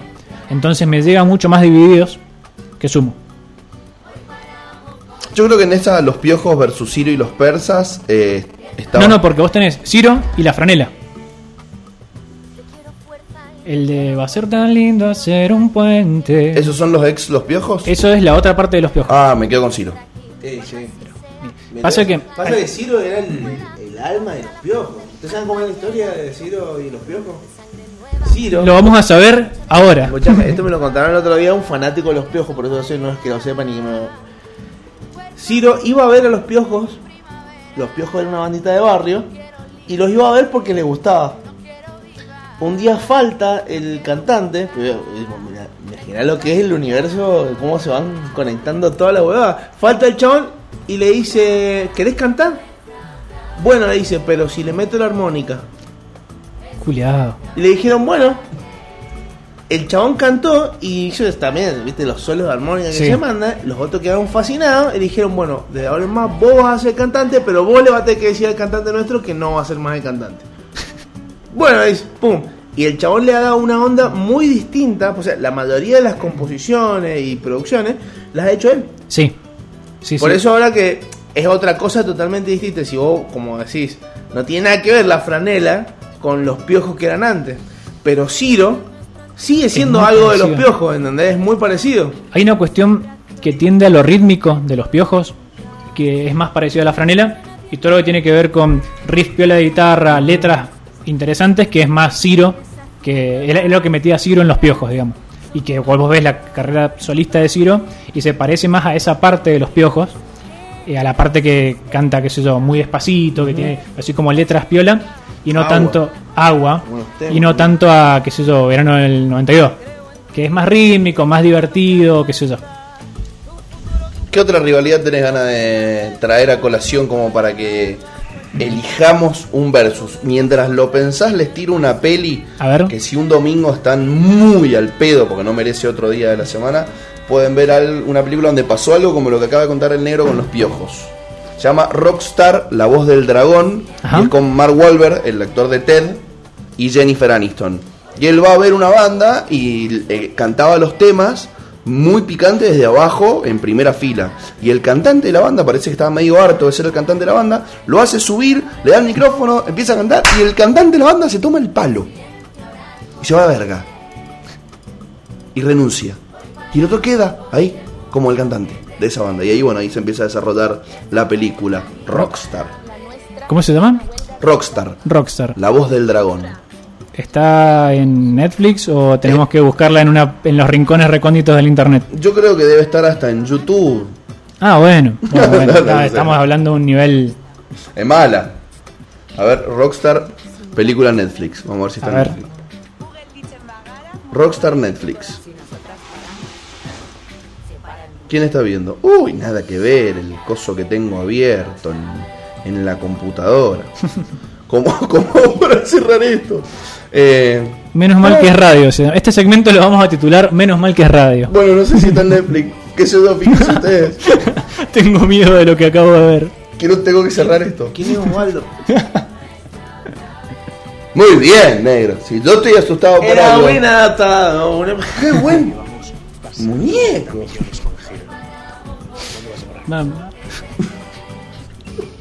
Bueno, son cosas no radiales. Sí, sí, sí, sí. En este momento estamos haciendo ademanes y jugando a sombras chinescas. Quiero que lo sepan. ¡Qué hijo de puta! Espero que lo estén disfrutando. ¿Alguna otra rivalidad de la música? Hay una que está buena, que es medio de género, que es el rock chabón versus lo que venía siendo el rock nacional. Que hemos perdido acá. No, no, cuente, cuente, cuente. No, no, pero ¿qué tiene que ver? Con que. Primero hay una cuestión que recién hablamos de Soda. A Soda le han hecho más clásico que a Godoy Cruz directamente. Con todo el que podían le hacían un clásico. Porque primero estaba Sumo, después, bueno, por obvios motivos, Sumo no estaba más, pero la primera rivalidad del Under era Sumo versus Soda. Después de eso, bueno, no, Coso. Sumo después Los Redondos versus Soda. Después de Los Redondos medio que fueron para otro lado y empezó Los Kylac versus Soda. Eh, intoxica, perdón, Viejas Locas versus Soda. Todo versus Soda. Y ahí aparece justamente la de Viejas Loca versus SOA, que es el rock nacional ochentero, que sigue teniendo, de hecho, el electro rock o el electropop, o viene de esa, de esa estirpe, junto con en contra del rock chabón. Que son dos formas completamente distintas de entender el rock. Lo cual nos lleva babasónico o callejero. Callejeros. No tengo, no tengo, no, no hay manera de que. No, a mí me gustaba más Sónico. Pero Y es que no el- gusto, Elijo con el no Cora, de no con el oído. No sí, letra. a vos te está traicionando. Elijo con el Cora, no, no puedo, no puedo elegir con el oído solamente ahí. Bueno, yo- hoy me quedo con lo que. el oído. Nosotros somos coyunturales a Cromañón. ¿entendés? No, Sí. no puedo elegir Sí, sí, otra sí. cosa sobre eso. Y Eh, aparte, eh. Callejeros, justamente por lo de Cromañón, es una banda que o la llevas en el pecho o la detestás. Creo que a partir de lo que ocurrió, apareció una especie de asco enorme a todo lo que Callejeros y el rock chabón generaba, porque se asumía que eso había generado los 192 muertos. O, no sé si son 192 muertos, tiré un número que yo estaba en mi inconsciente y que no estoy tan seguro de lo que acabo de tirar. Es, pero es por ahí. Pero debe estar por ahí. ¿Viste esos números que uno tiene guardado en el inconsciente? No estoy tan seguro que haya sido. 194. Ah, ¿vale? No estuvo tan mal. Pensé 192 que. dijiste. Sí, sí, sí, sí. No, pero por un momento pensé que no iba a ser cosa que sean 40 y lo estoy largando. Pero bueno, estaba esa idea de el rock o este género del rock generó esto y el- lo contrario que era el famoso la música no mata y todos estos eslóganes que en algún momento hemos llevado que nos hizo agarrarle mucho cariño. Era como no solamente que, que no estoy de acuerdo con que fuera culpa de estos tipos, sino que banco a muerte esta gente. Y la defiendo ante ustedes. Que pasa, pasó mucho, creo. Y que pasó mucho con el rock chabón y que creo que a partir de, de lo que fue Cromañón, que creo que todos nosotros hemos sido coetarios de eso, es la muerte del rock nacional, que eso lo podemos discutir otro día. Pero Cromañón para mí marca la muerte de- del rock nacional como, como lo conocemos, porque destruye una matriz importante que tiene el rock nacional, que es el under. Eh, lo poco que quedaba del under se destruye ahí porque se cierran todos los locales, básicamente. Todos los antros. Todos los antros de donde nacen, vos agarrás y decís, che, a ver, ¿de dónde nació Soda? Y mirá, empezaron a tocar en tal lado. ¿De dónde nacieron Los Redondos? Y mirá, empezaron a tocar en tal lado. ¿Y de dónde nace el rock nacional? De hecho, otro día por ahí lo discutimos, pero el rock nacional nace de gente que se juntaba a tocar en antros y de ahí empiezan a juntarse y aparece Tanguito y aparece eh, David Lebón y aparece esta gente que Lito, eh, Lito Vitale, eh, Lito Nevia Lito Nevia. aparece Lito Nevia. Entonces, todos estos tipos aparecen gracias a que tiene estos antros en los cuales se podían juntar a tocar. Frente al cierre de eso, Sí, pero es que toda la música cultu- cultural surge de ahí. O sea, las bandas punk de los Estados Unidos tenían sus bares, las bandas punk de Sí, tenían las bandas punk y de ska de España tenían sus bares. O sea, nada más que por ahí nosotros llegamos ya cuando a la mayoría de ellas cuando ya son famosas. Pero lo mismo, empezamos el programa hablando de freestyle, cantaban en las plazas, tal cual.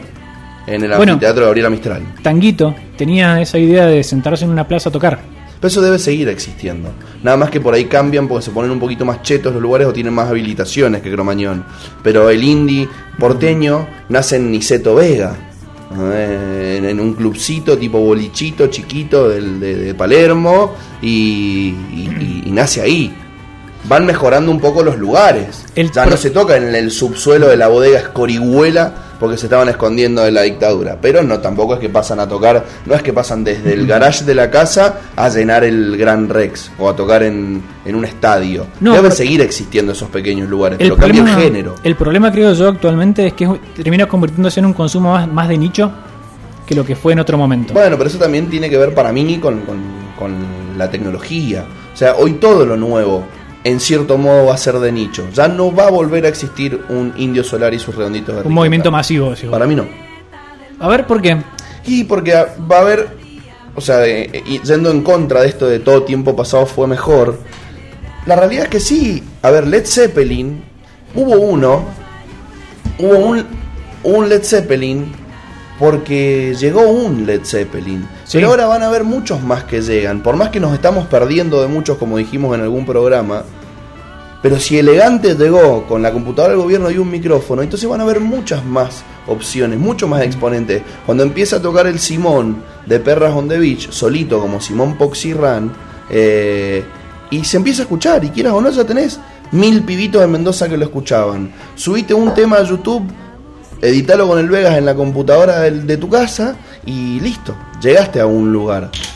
Sí, Tocate no, sí, en sí, el patio de un colegio y ya tenés 200, 300 pibitos que van a decir, che, escuchemos a este pibe. Entonces para mí estamos... Son pocas las que se van a transformar en bandas masivas, son pocas las que van a llegar a mover grandes multitudes. Para mí hoy en día todo va a ser mucho más Atomizado. Sí, o inclusive vamos a tener más variedad y vamos a escuchar más cosas. Que me parece que es algo que está muy bueno, porque no solamente escuchás lo actual, sino que nosotros mismos, que yo por semana escucho una o dos bandas nuevas, gracias a que me lo sugiere la plataforma a la cual yo le pago, y menos mal que me sugieren porque por algo les pago. ¿eh? Gracias. Se murió el hater. Pero siempre voy a escuchar Sabina, Serrat, Ismael Serrano, Charlie García, Deep Purple. Siempre los voy a escuchar. Pero siempre voy a escuchar algo nuevo. Entonces cada vez vas teniendo menos posibilidad. ¿Sabes cuál es el problema? Que era algo al cual quería llegar con el. Va, quería llegar. Me pareció una conclusión interesante con el tema este de las rivalidades. Es que tu actitud, si bien es muy interesante, es muy minoritaria. Me, senté a ver justamente el tema este de. Bueno, a ver, la gente que, que es ricotera a morir.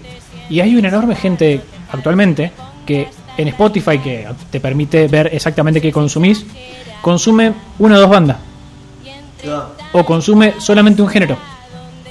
Y que por más que Spotify, el algoritmo te diga, che, mirá, loco, a prestar, a prestar atención a esto, no lo hace. Messi, Messi, eh, Messi. ¿No, ¿no viste videos? Sí, vi- video de Messi, video de Messi. Bueno, en, en ¿Qué te términos... gusta? Messi. ¿Y a quién? Messi. ¿Y qué te gusta comer? Messi. O sea, tu actitud está muy buena. Y creo que justamente tu actitud es lo que habría que hacer. Que es hasta... La, la idea de, bueno, a ver, entendamos que está buena la diferencia y que entendamos que no hace falta que todo se parezca a lo que a nosotros nos gusta. Y aprendamos que nos gusta otra cosa, o al menos entender que eso está bueno, puede ser interesante y a darle una oportunidad de vez en cuando. Ahora bien, la mayoría de las personas que utilizan Spotify no hacen eso y se encierran o en una banda o en un género o en un estilo musical y difícilmente salen de eso. Ojalá me equivoque y hayan 700 misas ricoteras de 700 bandas distintas. Ojalá que mi análisis sociocultural musical esté equivocado. No, yo estoy de acuerdo con vos, desgraciadamente. Yo estoy de acuerdo con vos. Y justamente por esto, porque viendo estos datos de, de- de la Big Data de Spotify, ves que no se puede generar un, un fenómeno masivo, porque lo que se está haciendo es generar pequeños bolsones de consumo, en los cuales te dicen, bueno, mira, vos escuchá esta banda, y sentate con esta banda y con este género, y Spotify a la larga, cuando ve que no vas a escuchar otra cosa, te va a machacar con esto y con cosas que tengan que ver con esto y nada más. Y es tanto el contenido que se hace en términos mundiales de lo que sea, que vos podés pasar toda tu vida escuchando solamente un género musical. De hecho, sentate a escuchar los Beatles y ponete después a ver podcast de los Beatles y ponete después a ver análisis de letra de los Beatles y después ponerte a ver por qué un, montón de videos de YouTube en los cuales gente te dice que los Beatles es lo mejor que le pasó a la historia del, del mundo, de la música. Y lo mismo podés hacer con un montón de bandas. Con Soda pasa un montón eso. Yo hice ahora el ejercicio de hacerlo. Y hay un montón de videos de YouTube explicando por qué Soda está buenísimo y los redondos son una poronga. Y no encontré uno solo, me senté a ver porque yo hasta quería encontrar argumentos de gente que viniera del palo de soda, que dijese, che, loco, estos vagos, está bien, nos dan un poquito de asco porque están sucios y son pobres, pero hacen cosas piola. No encontré uno. Ahora vi un montón de videos de gente diciendo, les voy a explicar por qué Soda es lo mejor que le pasó a la música y los redondos son una poronga. Y te ponían a Cerati cantando con la sinfónica y decía, compararlo con esto el indio en San Martín con un audio horrible que no le pega una sola nota y mal de la garganta. Es decir, eso es lo que les gusta a estos. Y eso no construye absolutamente nada, lo único que genera es eso. Este nicho de, viste, yo por eso no tengo que escuchar los redondos. Ya está, ya vi el video del vago que me dijo, estos son los redondos. Yo ya sé que soy superior, no tengo por qué perder el tiempo escuchando Momo Sampler. Si total, ¿qué me importa? Y desgraciadamente te perdés un montón de cosas y volvemos a lo mismo que te decía al principio. El problema es cuando trasladamos esto a otro lado. Porque en última instancia te perderás las maravillas de la música, que están muy buenas. Bueno, capo, jodete. Ahora, cuando vos aplicás que es, digamos, no es que uno aplica esto a la música solamente. Esto es una actitud que se toma y que se está analizando en términos de, volvemos de la Big Data y qué sé yo, que se toma en todos los ámbitos. En ámbitos políticos, en ámbitos de decisiones personales, en ámbitos de consumo, de voy a consumir y analizar y ver todo el tiempo solamente lo que ya me diga que yo estoy en lo cierto y que ya me diga que lo que yo estoy haciendo está bien. Entonces todo lo que vaya o lo- todo lo que sea contracultural está mal. Y volvemos a lo que charlábamos antes. Todo lo que actualmente no te condicione el mundo en el que estás viviendo es de derecha y es conservador. Y te llevas a mantener el status quo. Entonces, para aquellos que tratamos de que el mundo sea un poquito mejor y entendemos que el mundo es terriblemente injusto en muchos aspectos, creo que tendríamos que hacer esta actitud militante de, loco, probemos cosas distintas, seamos amplios, seamos amplios principalmente con el que no queremos ser amplios, porque digo, es fácil ser amplio con el que tenés al lado. Es fácil decir, che, a ver, yo escucho Los Redondos y le voy a dar una oportunidad a Callejeros. No, capo. Vos escuchás a Los Redondos, bueno, dar una oportunidad a Soda o dar una oportunidad a Coldplay. Sentate a escuchar Coldplay. Fíjate por qué, o, eh, sentate a escuchar La Mona, sentate a escuchar Beethoven, sentate a escuchar cosas distintas y aplicá esa postura a tu vida. Es bueno, yo estoy a muerte con X cosa. Che, ¿no será que los otros pueden tener un poquito de razón? Bueno, es, es interesante ese- esa postura. Como vos decís, por ahí hay cosas que uno puede hacer que trasciendan a distintos ámbitos, a distintos estadios, pero otras también son como medio complejas. ¿entendés? Como, che, no, hey, dale, sentate a escucharlo a Javier. Sentate a escucharlo a Javier, que está con José Luis ahí jugando a la Play, haciendo un stream y tiene ideas económicas muy buenas. Y pero tenés que escucharlo una vez, mínimamente. Es verdad, puede ser. O sea, yo estoy, yo- ponele, está todo bien. Yo he hecho el ejercicio de sentar. No, no lo haría dos veces, obviamente, porque ya yo sé que no, no estoy de acuerdo con este tipo. Pero para saber que no estoy de acuerdo con este tipo, y mínimo digo, che, a ver qué onda. Y más allá de Javier, que es el exponente, mirá, yo no me sentaría a escuchar a Javier quizás. Pero si viene, qué sé yo, el negro, y un día me dice, che, loco, vos sabés que estuve leyendo esto. Y este Javier dice esto que es interesante. A él sí lo escucharía. Porque con él sí se puede construir, digamos. La idea de construir algo, con él sí tengo que construir y vivir todos los días. Javier que se vaya a la puta que lo parió. Y ojalá no saque más de tres votos. Está bien.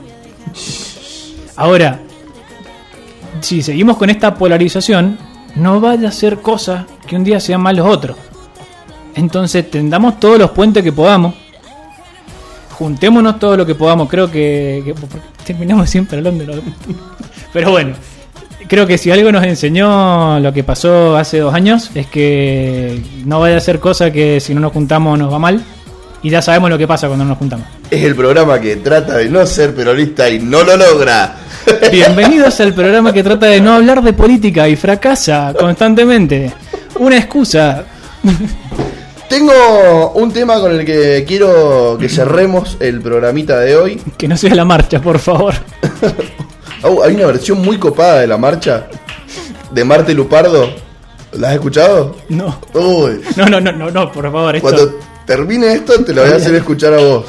Pero vamos a cerrar con un tema porque así como recomendé una película de mierda, ahora no voy a ser tan malo, voy a recomendar una banda muy copada Dale. que también ya no tocan.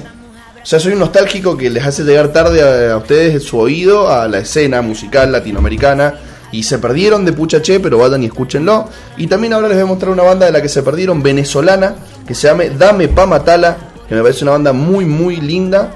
Tenían un, un músico que tocaba el, el quinto, Ajá. que es un instrumento de cuerdas bastante raro.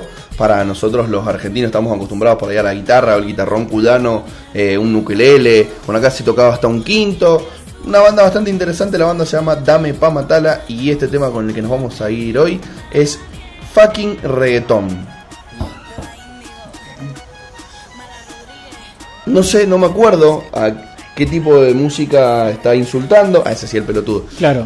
Digo, como para terminar con esta idea de eh, la tolerancia y de, eh, de construir puentes que nos ayuden a Para evitar los versus. Exacto. Basta de polemizar. Pa- para entender que todas estas rivalidades son divertidísimas y creo que están buenas cuando son folclóricas, pero digamos, como el folclore está bien.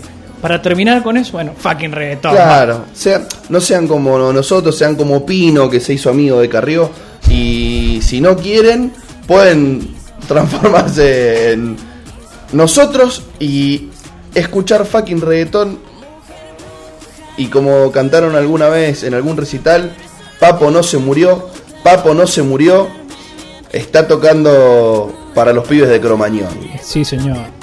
Era más feo ese cantito, ¿viste? Sí, al carajo. sí, sí. Sí, sí, muera. sí. Terminaba- sí, volvemos. no, ya, ya nos fuimos al carajo varias veces. está. Dame pa' matarla. Amigo, muchísimas gracias por otro gran programa. Gracias a vos, gracias a la gente que nos escuchó, a, a los multitudinarios públicos que nos están escuchando en este momento. Porque no somos un programa de nicho. Porque no somos un programa de nicho y que en este momento nos está viniendo a recibir al balcón. Se escuchan los fuertes aplausos, gritos, ruido y silbido de la gente. Ahí, ahí vamos, ahí vamos, disculpen. Saludos a Maxi, que nos falló hoy, pero lo tendremos la próxima. Nos vemos. Hasta luego.